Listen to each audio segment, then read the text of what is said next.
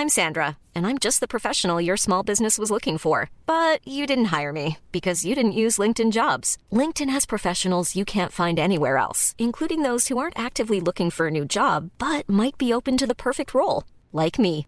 In a given month, over 70% of LinkedIn users don't visit other leading job sites. So if you're not looking on LinkedIn, you'll miss out on great candidates like Sandra. Start hiring professionals like a professional. Post your free job on linkedin.com/people today.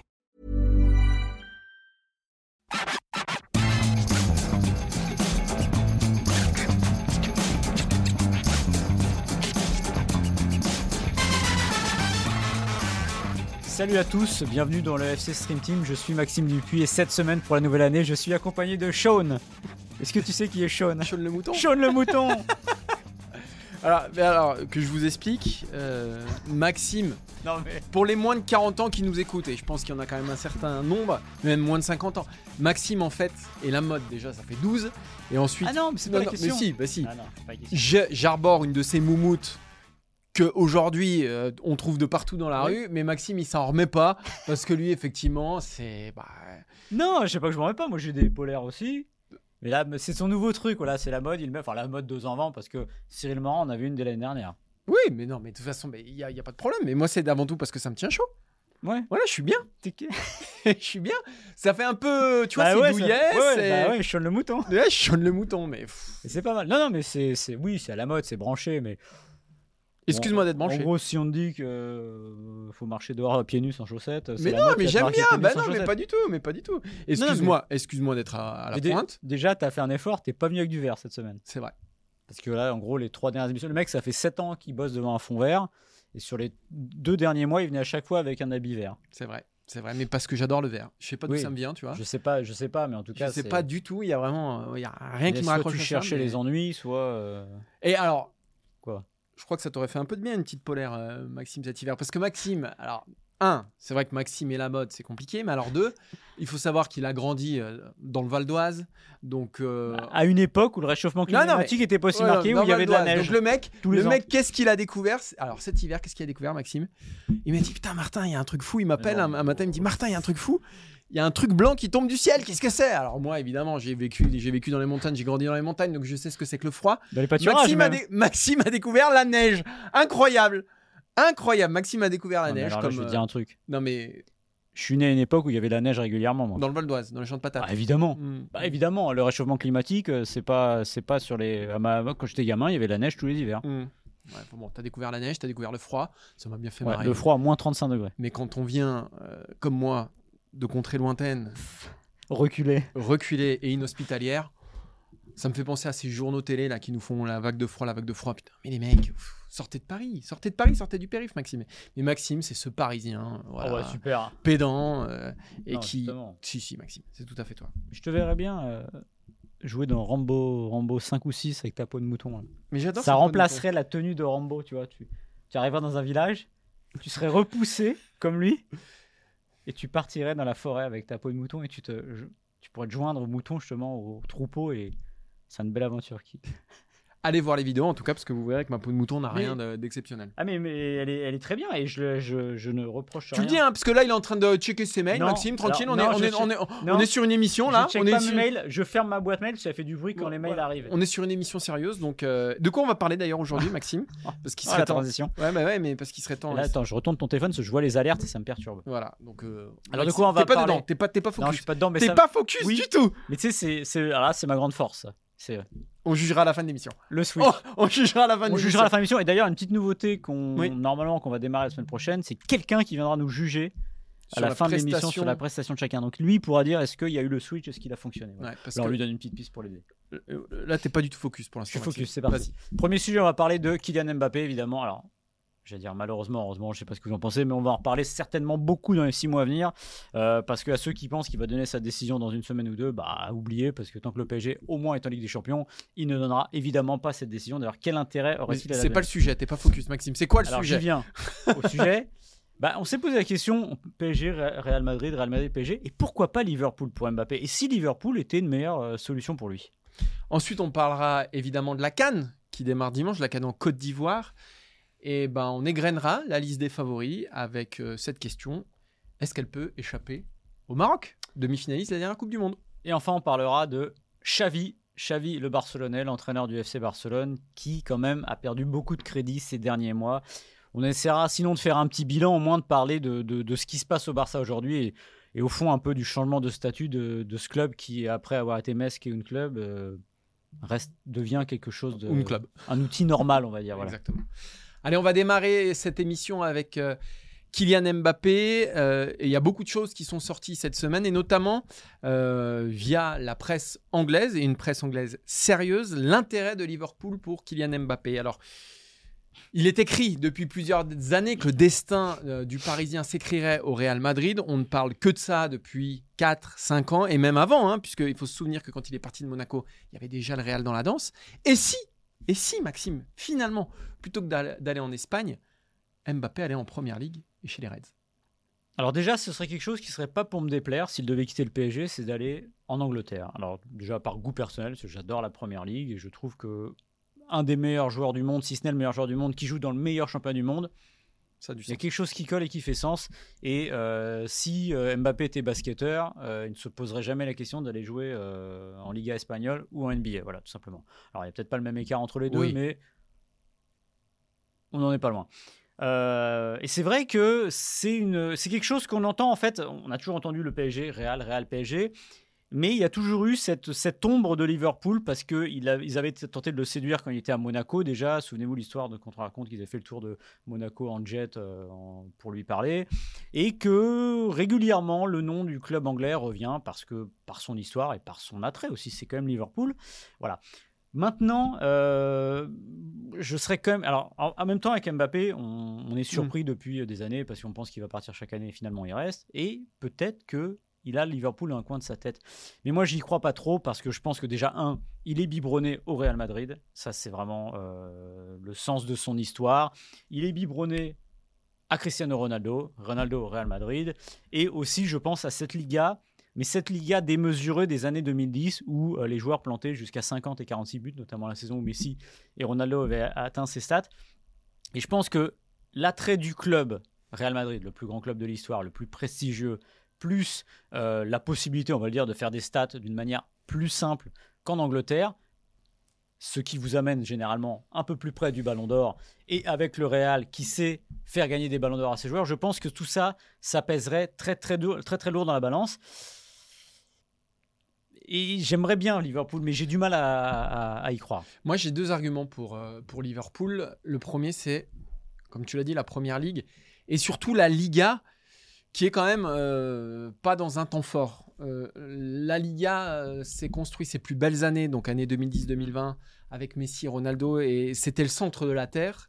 Il faut se souvenir à quel point les Real, Barcelone, et même quasiment chaque match du Barça et chaque match du Real. Les années des mesures. Voilà, mm. étaient des événements. Euh, aujourd'hui, ça a nettement baissé. Qui sont les stars de la Liga? Ce sont des stars vieillissantes, sur le déclin, euh, pour Lewandowski, même quelque part pour Antoine Griezmann, euh, qui va pas vers ses plus belles années. Alors au Real, il y a encore du beau, hein, il y a Vinicius. Il y a...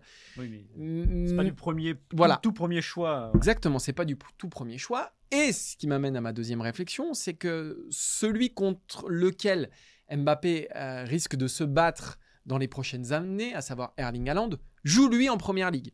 Et donc il pourrait y avoir une résurgence du duel Ronaldo-Messi à travers le duel à Liverpool de Mbappé et à Manchester City euh, d'Erling Haaland, qui sont aujourd'hui les deux meilleurs et depuis quand même quelques années les deux meilleures équipes de première ligue. Et on pourrait avoir, voilà, euh, c'est-à-dire que le, centre de, la planète football se situerait en première ligue avec ces deux-là. On raconterait des histoires tous les week-ends. Ce serait un feuilleton absolument extraordinaire. Et si Mbappé veut un petit peu se mettre en danger, parce qu'effectivement, comme tu le dis, bah, il y a moins de chances quand même d'être euh, champion d'Angleterre toutes les années. Euh, il y a moins de chances d'atteindre la barre des 30, 35, 40 buts sur une même saison. Mais il y aurait voilà, cette, euh, cet attrait pour la Première Ligue, pour son duel avec Erling Haaland, que je trouverais absolument exceptionnel. Ce serait une prise de risque formidable. Et il y a une chose que tu n'as pas dit, c'est qu'aussi Mbappé, il a une admiration sans borne pour le Jurgen Klopp de Liverpool. Mm. Il aime ça. Il aime cette équipe. Euh, et, voilà, il y a aussi une histoire, il y a quelque chose. Donc voilà. Après, et là où je te rejoins à 850%, c'est que Mbappé, il a quand même le sens de l'histoire. Et les grands joueurs dans l'histoire, ils vont où? Hmm. ben, ils vont un peu plus au Real Madrid qu'à Liverpool. Oui, parce que vous prenez les. Liverpool, historiquement, équipe voilà, qui gagne la Ligue des Champions, mais qui a une équipe, 5 Ligues des Champions, mais qui a été formée toujours de coller. Ah, il y a toujours des joueurs, des joueurs qui ressortent. On va parler Ian Rush, John Barnes, Bersley, etc. On n'est pas sur Euh, des ça, giga, Mais voilà, c'est des de grands collectifs. C'est Mm. l'histoire de ce club d'avoir ça. L'histoire du Real, c'est d'avoir des individualités très fortes qui font le collectif. C'est le contraire, en fait. Donc, je pense que lui, il a, il a ça et de se dire, c'est presque un passage obligé, le Real Madrid. Voilà. Euh, après, c'est vrai, je, je le redis. euh, moi, je pense aujourd'hui, si vous me demandiez de choisir entre tous les clubs, je pense qu'il a moins de chances d'aller à Liverpool que de rester au PSG, très largement. Parce que je suis pas sûr qu'il oserait pour plein de raisons. Le duel à Land, c'est presque ce qu'il, le dernier truc qui manque à la première ligue de ces années, c'est-à-dire d'avoir le duel des. Parce qu'en fait, regardez les années, comme tu l'as dit, 2010 de la Liga, Ronaldo Messi. Finalement, à un moment, souvenez-vous aussi, la, la première ligue était presque devenue un, un championnat d'entraîneurs. Oui. Où tous les meilleurs du monde étaient là-bas, mais les tout premiers étaient évidemment, en Liga. Là, il ramettrait euh, Mbappé. Mbappé versus Haaland, ce serait complètement dingo. Même si je pense qu'on a dit il marquerait moins de buts, je pense qu'il marquerait toujours parce que quand vous avez un talent comme ça, euh, vous marquez. Mais je pense que Haaland est peut-être euh, l'attaquant le plus adapté à tout ce qui est la première ligue. C'est-à-dire qu'il est fort et il va vite et il est précis. Et ça, Mbappé, euh, il est plus fort que l'impression qu'il donne, mais c'est pas un, dire, un cyborg comme, euh, comme Haaland. Il aurait les qualités, mais je pense qu'il marquerait moins. Mais en tout cas, ce serait quand même un super duel. Mais c'est vrai qu'avant j'ai un gros doute. avant Haaland, les grandes stars européennes du football désertaient plutôt Eh la, oui. la- la première ligue. Tu prends, tu prends bah, Neymar. Messi, Ronaldo, euh, Lewandowski. Ouais. Ah, tu prends tous les ballons d'or de ces dernières années. Mm. euh, bah, voilà, il y en a. Alors Ronaldo, il est revenu à Manchester United, effectivement, et c'est là qu'il a construit le début de sa carrière. Mais enfin, le gros Ronaldo, le, le Ronaldo omnipotent, le Ron- Ronaldo euh, qui dominait tout, bah, il n'était pas en première ligue. Mais parce que, comme tu le disais, euh, régner en première Mm. ligue, c'est impossible. Ouais. Il a réellement régné une année, bah, sa dernière euh, en première ligue. Enfin, quand il, quand il met ses. Sa dernière 42 avant de revenir. Non, tu parles de qui Ronaldo ou Cristiano Ouais, Cristiano. Ah oui, oui, bien sûr. Oui, Sa oui, dernière oui, revenir. évidemment. Sa dernière Là où il met les revenir. 42 buts qui battent le record de George Best, là vraiment, là il est, il est très fort. Mais c'est des chiffres qui paraissaient stratosphériques à l'époque, Ouais. alors que par rapport à Liga, c'était différent. Et ce qui est, mais ce qui est drôle en fait dans cette histoire, c'est que là, tu as donné toutes ces stars. Et je le disais tout à l'heure à dessein, c'est la Liga de la démesure. C'est-à-dire Oui. que, et c'est aujourd'hui, la Liga paye justement ses dépenses, euh, j'allais dire oui, ses dépenses, parce que pour le coup, c'était qui était au-dessus de leurs moyens. Regardez le Barça où il en est. On en parlera tout à l'heure avec Xavi. Euh, c'est aussi une conséquence de tout ça. Mais la Liga aujourd'hui ne fait plus l'événement. Et c'est voilà. ça le problème pour moi pour c'est ça, et c'est de se dire, est-ce que, moi je pense que c'est pas ce qui pèsera le plus lourd, mais c'est vrai qu'il peut se dire aujourd'hui, bah je vais aller au Real, ça c'est top, c'est fantastique, je suis euh, le joueur, la, la tête, la tête de pont du meilleur club de l'histoire, mais je joue dans un championnat Hmm. amoindri. Après, on pourrait rétorquer aussi qu'il joue aujourd'hui au PSG dans un championnat Exactement, qui est pas c'est ce que j'allais dire. C'est Voilà. exactement ce que c'est dire. La Liga, ça- ce sera toujours mieux que la Liga. Voilà, c'est pour ça que je pense que ce sera pas un problème, mais je serais quand même déçu et un peu embêté de jamais le voir passer par la première ligue parce que je vais tout bêtement le meilleur joueur du monde ou quasiment doit jouer dans le meilleur championnat du monde à yeux. Et alors, euh, anecdote. Ah, Anecdote, quand, quand- alors ça n'a rien à voir, hein, c'était en 2017, mais quand Ah il oui. était venu ici, Kylian Mbappé en 2017, euh, c'était déjà Real PSG, Real PSG, Ouais, Real PSG. Real PSG. Et, et quand il attendait son taxi, on lui avait demandé, bah alors, euh, Real ou PSG, Real PSG, évidemment, il n'avait pas répondu. Et il avait quand même dit, non, mais moi, j'oublie pas la première ligue. hein. Et c'était en Mm. 2017. Alors, Mm. aujourd'hui, voilà, il y a de a coulé sous les ponts et c'est plus tout le même joueur, mais je pense qu'il a quand même, il l'a quand même nécessairement dans, dans un coin de la tête, même si, comme on l'a dit, et pour résumer tout ce qu'on a dit, c'est la troisième option quand même. Ouais. Donc il faudrait quand même un sacré retournement de situation. et d'un point de vue des championnats, la Liga a évidemment éminemment plus besoin de Mbappé que la première ligue qui pourrait vivre sans. C'est la ligue qui est suffisamment forte pour vivre sans. On verra. Est-ce que le rouge lui irait mieux au teint? Et ça se trouve en fait. bien, en Ouais. vrai, en vrai j'aimerais bien. Ouais, mais en fait, en vrai, Liverpool, c'est classe. hein. La vérité, c'est qu'il va annoncer au mois de, au mois de, au mois de mai qu'il reste au PSG. Ouais. Ouais, et qu'il fera toute sa carrière au PSG. en fait. Non, moi je pense qu'il va. Non, je pense. Ouais, mais alors. non, mais en fait, mais- j'ai l'impression d'avoir cette discussion depuis deux Bien ans. à sûr, fois, mais c'est sûr, c'est sûr, cette fois, il est arrivé au bout. On verra. Moi, je pense aussi que je pense que c'est le moment depuis deux ans, Mais euh, Ça fait ça fait 4 ans qu'on dit que c'est le moment, Maxime. ça va être ça va être bizarre de le voir sous le maillot blanc, genre. C'est vrai, Enfin, si, si jamais il y va, Voilà. tout à fait. parce que ça se trouve il partira pas. C'est vrai aussi. On va passer au deuxième sujet. Euh, on va s'éloigner, ben, j'allais dire, de, de l'Europe. On va aller plus au sud et on va parler de la Coupe d'Afrique des Nations qui commence ce week-end. Coupe d'Afrique des Nations 2024. Et une question toute simple, Martin. Qui va gagner la canne Attention, tu es écouté et on ressortira cette vidéo dans un mois.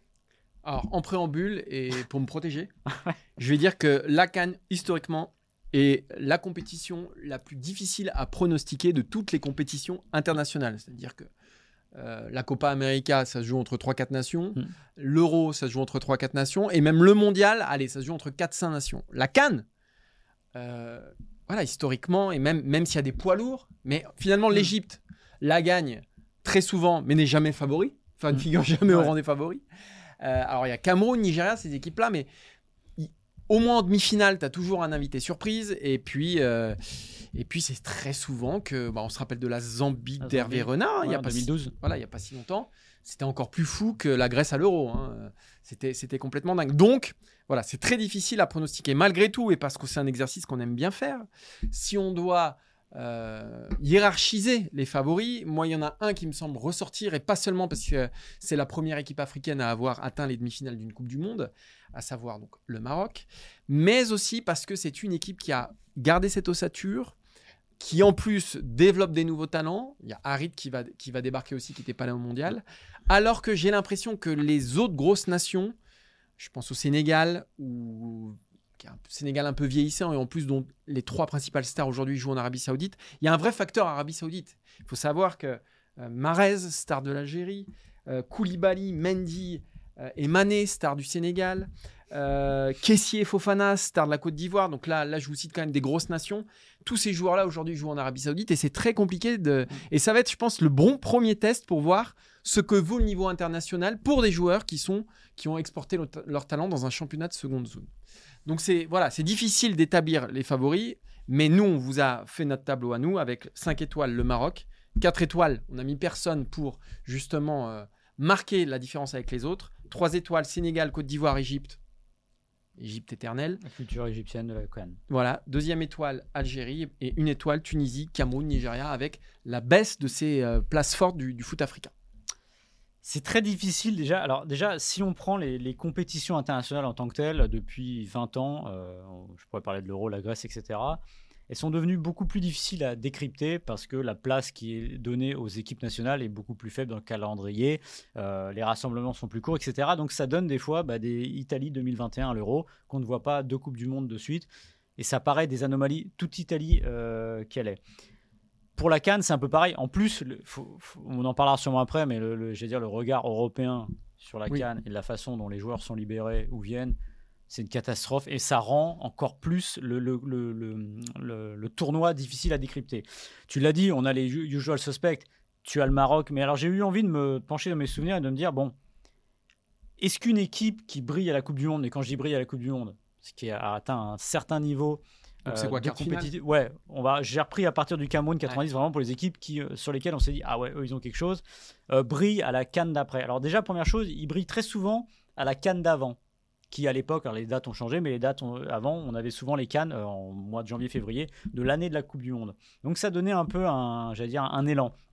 Prenez le Cameroun 90, première équipe africaine à jouer un quart de finale de Coupe du Monde, passé à deux doigts de faire une demi-finale. Deux ans après, demi-finale au tir au but, battu par la Côte d'Ivoire. Ça va, mais ça gagne pas pourriez me parler du Nigeria 94, dont on est à peu près certain ouais. à ce moment-là qu'elle va devenir la première équipe africaine à gagner la Coupe du Monde. Ben en 96, qu'est-ce qui se passe? Tenant du titre, donc ils ont brillé avant la Coupe du Monde, ben ils vont pas à la Coupe d'Afrique des Nations. Pourquoi? Parce qu'ils expliquent qu'ils sont pas assez en sécurité en Afrique du Sud. D'accord. Donc voilà, donc voilà, pour le coup, eux, c'est difficile à juger. Sénégal? Le Sénégal, euh, 2004, donc deux ans après mmh. la Coupe du Monde, un quart de finale. Okay. Euh, le Ghana, 2012, mmh. euh, deux ans après le quart et le, le crève-cœur de la main de Luis Suarez, demi-finale sorti par la Zambie qui va gagner le tournoi. Et depuis, on aurait pu parler d'Algérie, mais c'était un huitième en 2014. Donc voilà. Donc en gros, tout ça pour dire que c'est pas une évidence, c'est pas gravé dans le marbre parce que c'est une compétition qui est difficile à lire. Et c'est vrai que la seule petite différence, ça c'est peut-être le, le, temps. Il y a qu'un an, on va dire, Exactement. entre mmh. la Coupe du Monde et, euh, et la Cannes pour le Maroc. Alors peut-être qu'ils partent avec cet avantage-là. Mais c'est toujours pareil, c'est très difficile à lire et je pense en effet qu'on peut les mettre euh, en favori de la canne. Et je suis pas sûr qu'il y ait une, une, immense marge euh, par rapport aux autres et surtout que c'est une canne à 24. C'est une canne à 24. Euh, c'est très compliqué effectivement d'établir un favori. Euh, moi j'ai envie de m'arrêter aussi sur le Cameroun et le Nigeria qui, qui naturellement toujours font partie des favoris et qui là sont quand même en, en déshérence. Je pense que c'est la plus mauvaise. Enfin, peut-être qu'ils la gagneront au final. hein, mais je pense que c'est une. En tout cas, sur une des départs, une des équipes du Cameroun les moins séduisantes Mm. depuis un bail, hein, 20-30 ans. Euh, voilà, Choupo-Moting n'est pas là. Alors, il reste Aboubacar, euh, il reste Zombo Anguissa, mais c'est quand même pas terrible. Le Nigeria, à part Osimhen, derrière et au poste de gardien de but, c'est très compliqué. Donc, euh, la Tunisie euh, et l'Algérie sont dans une phase, une phase de, transition. Alors, il n'y a plus euh, en Tunisie. Marez est en Arabie Saoudite. Quel est son vrai niveau? C'est pour ça que je me dis qu'aussi, aujourd'hui, le Maroc, qui a su garder son ossature, il y a Bounou qui allait en Arabie Saoudite. Mais les autres, euh, bah voilà, Hakimi ou toutes les stars, bah, sont encore euh, dans, les championnats européens majeurs et dans des équipes majeures. C'est pour ça que je, voilà, j'ai tendance à penser que le Maroc a, quand même euh, un, petit peu au-dessus des autres. La Côte d'Ivoire, le pays organisateur, c'est intéressant. Jean-Louis Gasset, qui a fait une excellente interview d'ailleurs chez nos confrères d'équipe ce matin que je vous conseille, enfin ce vendredi matin que je vous conseille. La Côte d'Ivoire, c'est un peu pareil. Euh, que vaut Seko Fofana? Fofana, euh, qui a une, une histoire très euh, compliquée avec la sélection, c'est un coup je viens, un coup je viens pas. Ça va beaucoup dépendre de lui parce que c'est le meilleur joueur de cette équipe-là. Mais lui aussi joue en Arabie Saoudite alors même qu'il veut revenir cet hiver. La Cannes, c'est souvent une, une compétition où il y a des interrogations au départ, mais là encore plus parce qu'on ne sait pas ce que valent les gigastars, hormis Mohamed Salah qui lui cartonne en première ligue et qui peut porter cette équipe d'Égypte. Et je pense que personne ne veut jouer l'équipe d'Égypte parce qu'on commence Mm. à connaître les, les Lascars. Euh, qu'on se dit que voilà, c'est, on, ne les voit jamais arriver. À la fin, c'est toujours eux qui gagnent. Mais, euh, mais voilà, moi, euh, moi j'ai tendance quand même à penser que le Maroc, le Maroc est au-dessus. Le Maroc au-dessus, et alors je, je le redis, j'en ai un petit peu parlé juste avant de Onana. Ah oui. Non, mais ça, c'est, Ça- scandaleux ça. Mais ça, ça me rend dingue. Alors je sais pas à qui est la faute en fait. Est-ce que c'est Mais explique joueur peut-être parce que les gens ne savent pas. Onana euh, va faire la, la, la canne. Or, euh, il va jouer un dernier match. Enfin, il n'a pas fait la préparation avec euh, Manchester. Il va jouer ce week-end. Il ne joue pas le premier match du Cameroun. Cameroun. Il rejoint la sélection au deuxième match. Comment c'est quel- imaginable? À quel moment Mais comment ils osent même? Voilà. Alors, en fait, je sais. Enfin, ce qui est difficile, c'est est-ce que c'est la faute 1 du joueur qui le demande, l'accepte? Manchester. Est-ce que c'est la faute de Manchester United? Je Alors, mettrais une petite pièce là-dessus, suspect quand même. Manchester United. À quel moment le Cameroun accepte Voilà, ça? il y a ça aussi. Je veux dire, à un moment, il y a des dates FIFA. Euh, le Cameroun, enfin, je comprends qu'il faut avoir des, des bonnes relations avec les clubs, euh, qu'il faut que ça se passe bien, mais à un moment, il faut quand même respecter. En fait, c'est ça aussi. La Cannes souffre euh, déjà de sa position qui est revenue dans le calendrier au mois de janvier-février, qui emmerde tous les clubs européens chez qui une bonne partie des joueurs est. Notamment la Ligue 1. Euh, voilà. Euh, mais n'empêche, c'est une compétition euh, continentale euh, de premier plan et qui mérite d'avoir sa fenêtre comme euh, à l'Euro, comme à la Coupe du Monde, même si la dernière Coupe du Monde c'était un peu particulier. Donc voilà, moi je ne comprends pas que ce soit accepté et ou même que ce soit pas mal vu parce que même pour Onana, il se met pas dans une situation très, euh, très agréable. Ça me fait penser à Liu Cissé aussi, qui est le, sé- le sélectionneur du Sénégal, qui avait dit euh, Bon, moi, moi j'avertis tout le monde, les mecs qui vont en Arabie Saoudite, euh, Hmm. ils seront pas à la canne. hein. Hmm. Puis il a vu Mané partir, Ouais. puis il a vu. Koulibaly partir, puis il a vu Mendy partir. Et il est revenu sur ses propos et il a dit Non, mais là, il y a beaucoup de gens qui y vont, et du coup, l'Arabie Saoudite, c'est un championnat Ouais. qui devient Ouais, mais- très très fort, donc mais- du coup, ils peuvent revenir. Mais très bon argumentaire. Voilà, très très bon argumentaire. Mais bon, en tout cas, ce serait une compétition. euh, voilà. C'est Non, mais c'est une compétition toujours intéressante parce Ouais. qu'elle est ouverte. Voilà. Ouais, exactement. Et puis parce que, et puis parce qu'on aime bien ça, c'est tout, Maxime. Parce que Hein, voilà. Il n'y a pas à se justifier. Maxime, Oui. dernier sujet. Ouais. Xavi Hernandez, ça te dit quelque chose? Je crois voir qui c'est. Tu crois voir qui c'est? Xavi, entraîneur euh, du FC Barcelone, ça fait euh, euh, bah, depuis novembre 2021 qu'il est là, donc ça fait euh, deux ans et demi. Ouais. Xavi, on s'était dit, c'est lui qui va tout résoudre. C'est-à-dire que le FC Barcelone, ça va pas bien quand même depuis un certain nombre d'années, mais si c'est barré, tout ça. Mais attention, Xavi, alors lui, attention, il va arriver, il va révolutionner le truc. Le Barça va revenir à ses racines, à son origine, le jeu, etc. Ça va bien jouer, ça va tout gagner. Deux ans et demi plus tard, Maxime, force est de constater que ça fonctionne pas. Bah, en tout cas, c'est compliqué que le Barça est loin euh, des années Xavi joueur pour le coup. Alors, comme tu l'as dit, il est arrivé en novembre 2021. euh, C'était le grand fantasme Xavi parce qu'à partir du moment où il a mis fin à sa carrière de joueur, ça devait être un grand entraîneur. Alors, je suis pas en train de dire que c'est pas un grand entraîneur, mais ça fait partie- penser un peu au fantasme comme Pirlo. où On se dit par essence parce que c'était des joueurs qu'on avait dans le ciboulot sur le terrain, ils vont devenir des grands entraîneurs. Or, bah, c'est pas aussi simple que ça. Et des fois, vous regardez la liste des grands entraîneurs, bah, prenez un, José Mourinho. José Mourinho n'a jamais été un, un footballeur. Il était traducteur au début, pourtant c'est devenu un grand entraîneur. Guardiola, n'en déplaise à ceux qui refont l'histoire, n'était pas un immense joueur. C'était un très très bon milieu de terrain, très intelligent, mais c'était pas non plus. Il n'a pas eu la carrière de joueur de Xavi, voilà. Euh, après, c'est vrai que il arrive à un moment, tu l'as dit, euh, il arrive à un moment, on se dit, voilà, il va faire repartir le Barça. Et là, j'ai envie d'être un peu sympa avec lui. euh, parce que, bah oui, il faut, faut, arrêter de vivre dans le fantasme du Barça de Guardiola, celui en qui il était comparé. Des générations comme a eu Guardiola, il n'y en a pas 100 000. Et surtout, il n'y en a pas 100 000 parce qu'à un moment, le Barça ne s'est plus donné les moyens d'avoir ces générations-là. Le Barça s'est engouffré dans la, la lutte, euh, la lutte à l'armement en allant chercher des joueurs sur le marché, en surpayant tous les joueurs, etc., en se mettant dans une panade absolue. Et aujourd'hui, au fond, Xavi, Mm. il paye aussi ça. Je veux dire, alors d'accord, Gundogan, compagnie, Cancelo, tout ça, ils sont là. Mais il faut c'est difficile de lui demander, on va dire, des, des- des- de faire des miracles avec une équipe qui est très très respectable. Je suis pas en train de dire ça.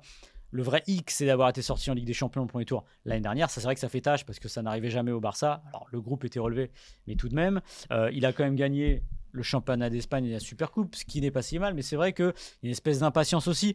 Et, c'est fou parce que moi, j'ai l'impression, euh, la Liga, je, le suis, c'est pas le, championnat que je suis avec l'œil euh, le plus avisé, mais j'ai l'impression que un jour ça va, un jour ça va pas, un jour ça va, Xavi c'est fini, etc. Et lui, il l'a relevé aussi. J'ai trouvé une déclat de lui dans les de au mi-décembre où il Ah, expliquait. tu bosses, c'est bien. Il y a un mois, on m'avait dit que j'allais être le Ferguson du Barça. Vous me l'avez dit, et qu'est-ce qui s'est passé? Je vais devenir fou, maintenant je suis à la rue, et qu'est-ce qu'on fait? Voilà, en gros, ce qu'il dit, c'est le club a besoin de stabilité, etc. Voilà, mais il y a un peu de ça quand même aussi. C'est-à-dire que l'espèce de tourbillon qui est autour de lui, de dire un jour tu, on, te prolonge, l'autre jour on va te virer, etc. Nanana, ça va, ça va pas. Alors, c'est sûr que là, tu as 7 points du Barça, du, Du Real, ça fait beaucoup. et Gérone. Ouais. Ça la fout mal. Ça, c'est sûr que ça la fout mal. Mais c'est vrai que c'est difficile dans un club comme ça, mais j'ai l'impression il aurait besoin de ce que Guardiola n'a pas eu besoin. Mais oui. C'est du temps long. Oui. Guardiola, bah oui, lui, dès le début, il a fait all-in. Mais, et c'est grâce à lui, parce qu'encore une fois, c'était pas gagné. Il dégage euh, Ronaldinho, il voulait dégager Eto'o qui finalement restait. Et il n'était pas certain que cette génération allait tout casser. Même si, quand même, il faut dire qu'il y a des, des joueurs qui avaient gagné la Ligue des Champions Voilà. deux ans avant. Donc voilà, il n'a il a pas exactement le même matériel. Moi, j'ai envie de lui donner du temps, mais c'est compliqué dans ces clubs-là. Non, mais pour reprendre ce que tu as dit, euh, moi, je suis d'accord avec toi quand tu dis que ça part d'un malentendu. C'est-à-dire qu'on s'est dit que Xavi marcherait dans les, dans les pattes de Guardiola. Guardiola, quand il arrive, il a Eto, Henry, Messi, Busquets, Keita, Iniesta, Xavi, Puyol, Marquez, Alves, Yaya Touré, pour ne citer que. C'est des joueurs qui fait grandir. Ouais. C'est clair qu'il les fait grandir. Mais au moment où il arrive, Guardiola, ces mecs-là, c'est quand même quelque chose. Euh, Xavi, quand il arrive, il y a Busquets, Mm. Piqué, Daniel Alves, mais sauf que c'est Ouais. une fin de règne absolue. C'est bien le problème. Ouais, c'est bien le problème. Non, mais c'est vrai, sauf que c'est une, fin- une fin de cycle abs- abs- absolue. On se dit. Parce que Guardiola, il a aussi bénéficié d'une génération absolument incroyable qui sort de la Masia. Mm. Quand Xavi arrive, on se dit. Quoi qu'on commence à avoir des doutes sur Fati qui se baisse beaucoup, mais on Ouais. se dit, allez, Fati, pourquoi pas? Bon, bon t'as Pedri, t'as Gavi, mais euh, ces mecs, il faut les entourer. Et il y a le, principal problème du Barça aujourd'hui, c'est pas Xavi. Le principal problème du Barça, c'est pas Xavi. C'est que c'est un club qui n'a pas de direction. C'est un club qui ne sait pas quel est, qui ne sait pas sur quel pied danser, qui ne sait pas ce qu'il est aujourd'hui. Il veut être ce qu'il était, mais il il sait pas ce qu'il est aujourd'hui. Donc c'est très compliqué euh, pour Xavi. Tu l'as dit, il a été quand même champion d'Espagne, donc c'est pas si mal.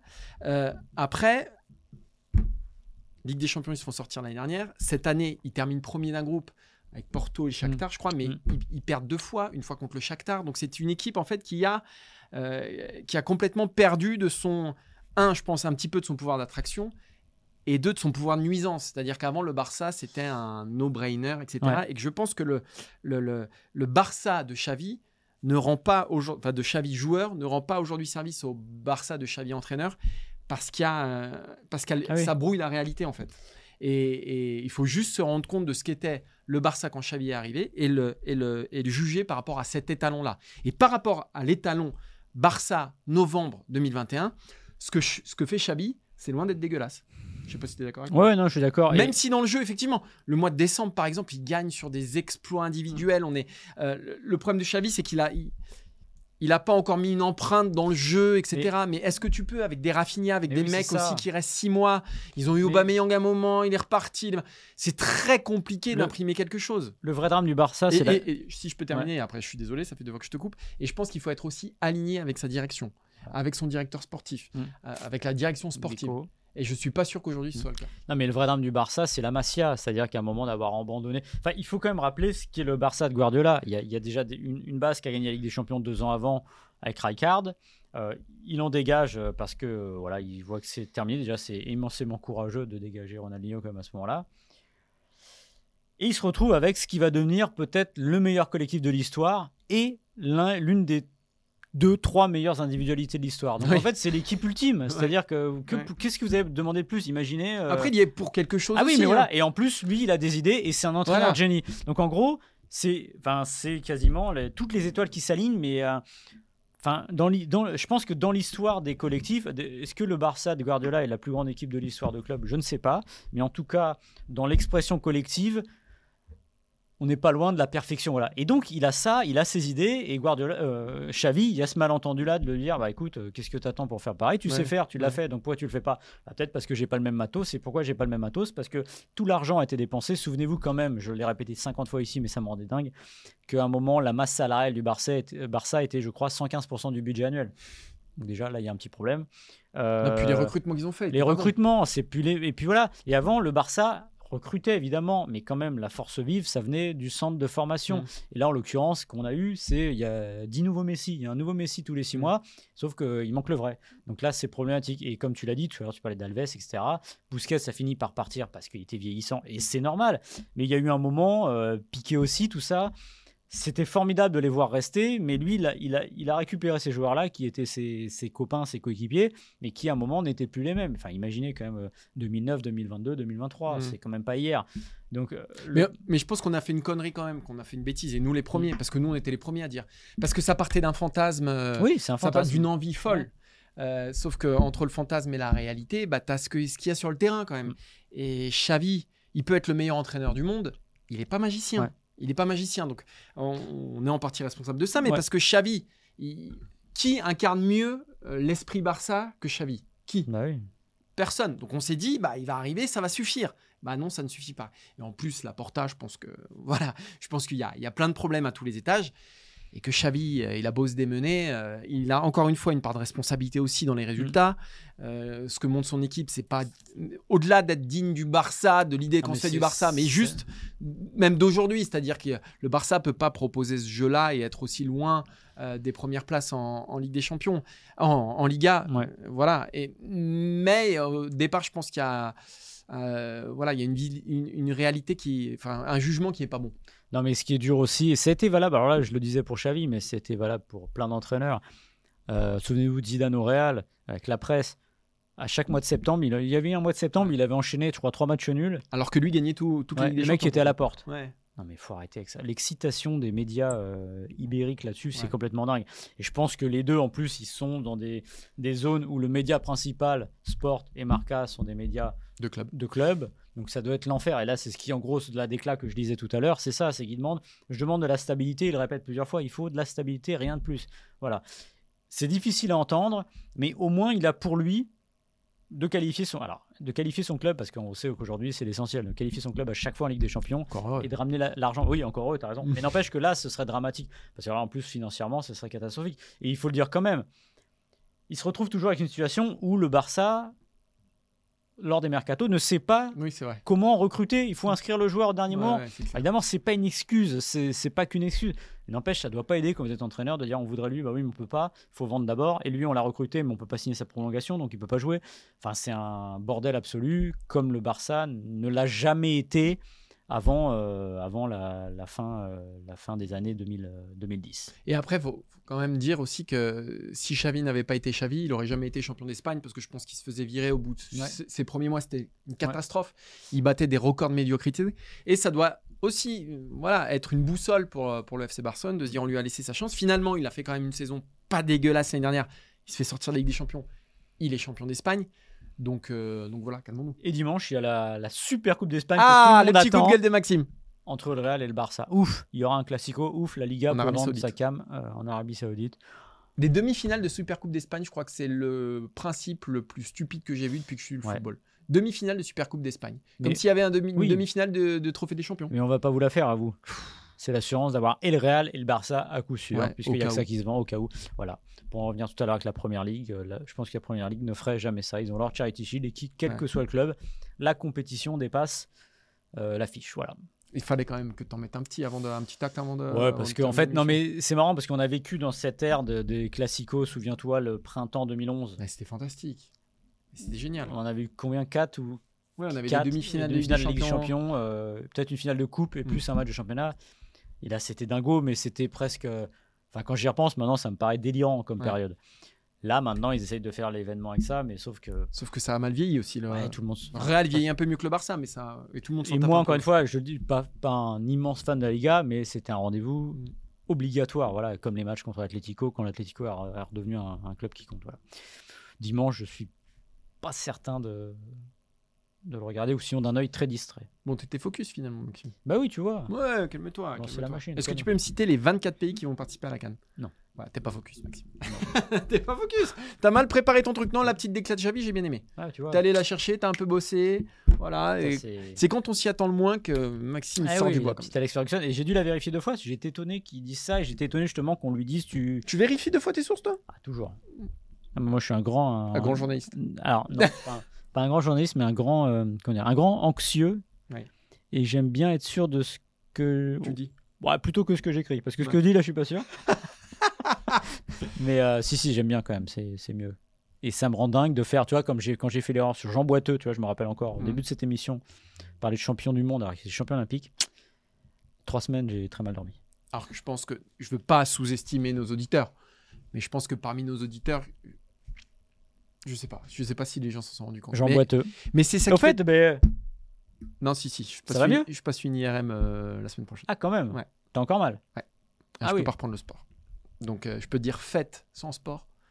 Ah oui, oui. Ouais. Moi, j'ai pu jouer au foot plusieurs fois, euh, Non, notamment avec des potes que j'ai plus depuis 20 ans. Est-ce qu'ils t'ont reconnu? Ouais, Ouais. moi aussi, tout s'est bien passé, ça a bien joué, c'était très sympa et ça faisait du bien de jouer au foot. Très bien. Est-ce qu'on termine sur cette phrase? Ça faisait du bien de jouer au foot? Ça fait toujours bien. Faites du sport. Faites du sport. Voilà, faites du sport. bien, la bonne. Euh, on remercie Simon Hmm. à la production, ça rime.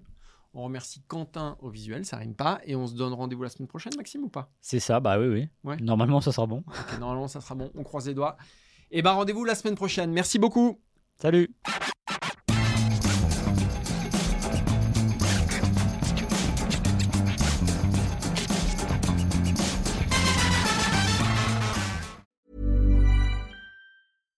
Deserves the best, and there's no better place to shop for Mother's Day than Whole Foods Market. They're your destination for unbeatable savings, from premium gifts to show-stopping flowers and irresistible desserts. Start by saving 33% with Prime on all body care and candles. Then get a 15-stem bunch of tulips for just $9.99 each with Prime. Round out Mom's menu with festive rosé, irresistible berry chantilly cake, and more special treats. Come celebrate Mother's Day at Whole Foods Market.